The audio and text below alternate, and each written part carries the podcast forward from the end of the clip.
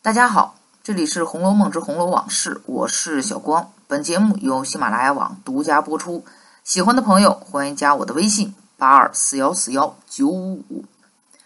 贾家除了与另外三大家通婚以维系关系、达到彼此巩固地位之外，也与其他家有不一般的关系。前八十回当中有一家很是神秘，哎，那就是贾雨村也当过家教的。金陵城内钦差金陵省体仁院总裁的甄家，他家也有一个宝玉不说，而且性格样子都一样。五十六回，贾宝玉做梦，梦到了甄宝玉，这是两个人的头一次见面。虽然说是在梦里，甄贾两家的关系，曹雪芹没有在一回当中全部说透，而是分在不同的章节中陆续提及。第二回说。甄府和贾府就是老亲，又系世交，两家来往极其亲热。后来因元春省亲要到姑苏聘请教习，采买女孩子，置办乐器行头，动用的三万两，也是之前贾家让甄家收着的五万两银子当中的。那么剩下的两万仍然存着，用于之后的置办花烛彩灯，并各色帘笼帐幔的使费。那么再之后，贾进出殡。江南甄家还送来了大金银五百两。但凡甄家有人入京，那么一定会到贾府去拜访。五十六回，林之孝家的来说，江南甄府家眷昨日到京，今日进宫朝贺，此刻先遣人来送礼请安。礼单上是上用的。装缎蟒缎十二匹，上用杂色缎十二匹，上用各色纱十二匹，上用宫绸十二匹，官用各色缎纱绫绸二十四匹。那么你看，上用和官用都是非常好的东西，因此贾母对于封赏来人这事儿也说了，说这甄家又与别家不同，礼尚往来不说。贾家在对待甄家下人的态度也与别人不同。等着请安的四个女人来了之后，是贾母亲自接见，并进行了亲切友好的交谈。四个女人不是站着回话，而是坐在脚踏上回的话。贾母就问了甄家进京的时间，家眷是否安好，还提及了三姑娘是否有人家。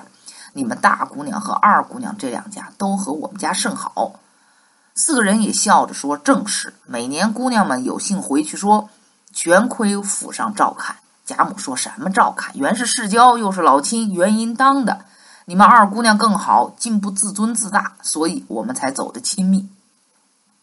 一段文字下来，将这两个府的关系拉得很紧密。贾母说起甄府这两几个姑娘，就如同在说自己家的人一般，脾气性格很是熟知。不止如此。甄府对于贾母生日也很重视，八十大寿在古代非同小可，所以送礼者是络绎不绝。元春以及各亲王、驸马、大小文武官员的贺礼数不胜数，南安王太妃、北静王以及王妃等等也亲自到场来贺。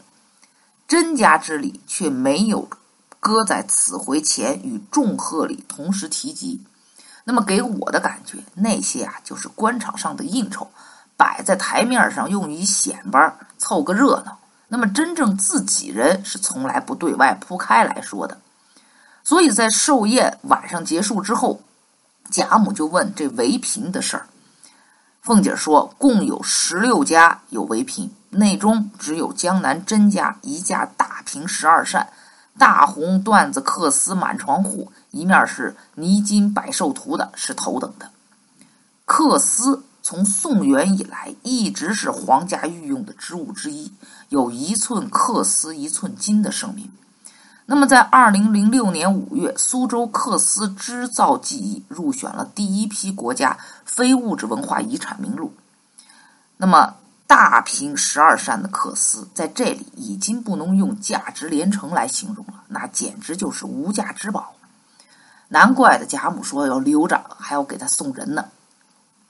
那么除了送礼，两家的主子也时常见面，互通有无。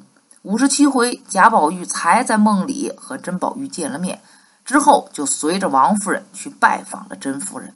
甄夫人留席，近日方回。然后王夫人又吩咐预备上等的席面，定民班大戏，请过甄夫人母女。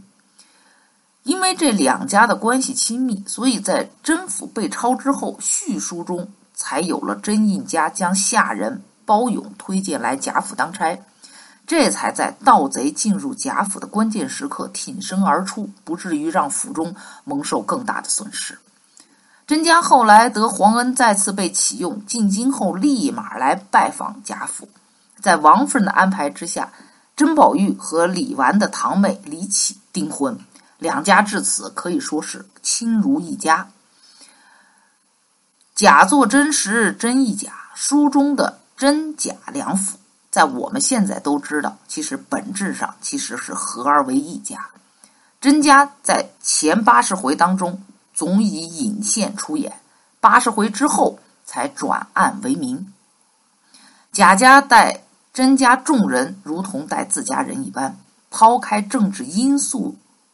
除外，那么两个宝玉如同是镜中人，两个府呢，则为镜像反应，你中有我，我中有你。